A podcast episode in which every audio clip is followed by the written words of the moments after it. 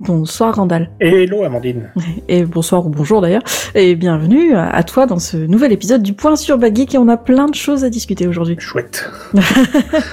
Alors, on va peut-être commencer par le gros entre guillemets, c'est-à-dire l'accessibilité puisque nous avons fait un nouvel atelier. Ah oui, c'est vrai, un atelier sur l'accessibilité. Je l'ai vu en direct. C'était absolument sympathique avec Emmanuel. Ouais. Puis on a surtout fait un peu de sensibilisation entre guillemets sur l'accessibilité, qu'est-ce que c'est dans le podcast entre autres? Et pourquoi c'est super important de nous aussi nous occuper de ces problèmes d'accessibilité, de rendre les podcasts accessibles au plus grand nombre.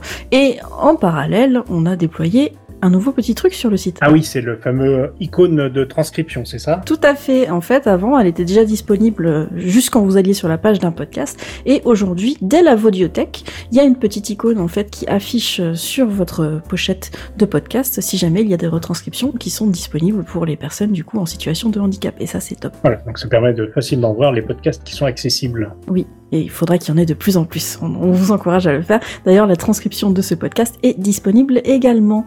Et ça, c'était pour le gros, le gros de ce que nous avions développé. Mais il y a d'autres petits trucs qui ont été implémentés sur le site également sur Vodio, puisqu'on parle essentiellement de Vodio Mhm. aujourd'hui, dont l'ordre des podcasts qui est désormais personnalisable. Tu peux nous en dire un petit peu plus, Randall? Par défaut, euh, un peu partout d'ailleurs, les podcasts sont triés par date. Et quand vous regardez la liste des podcasts disponibles, le premier que vous voyez, c'est le plus récent, et le dernier, le plus ancien.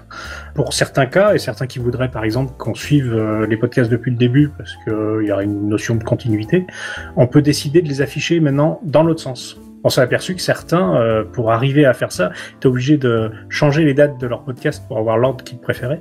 Maintenant, on s'est dit, bah voilà, ça sera une option qui permettra à chaque podcast de pouvoir choisir s'il va dans l'ordre chronologique ou antichronologique. Oui, parce que le problème en changeant les dates euh, pour jouer un peu avec ça, c'est que ça posait des petits soucis avec les applications de podcast. Ah ouais, il y en a, y en a plein qui trouvaient pas ça logique, ouais. Donc aujourd'hui, euh, vous pouvez choisir.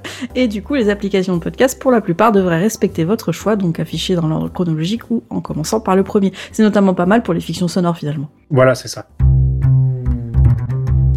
Dernier petit truc qu'on a implémenté sur Vodio, faire des podcasts privés. Pour ceux qui connaissent un peu YouTube, c'est un peu le même principe. C'est des vidéos qui sont non répertoriées. C'est-à-dire, si vous les recherchez dans un outil de podcast, vous ne trouverez pas ce podcast.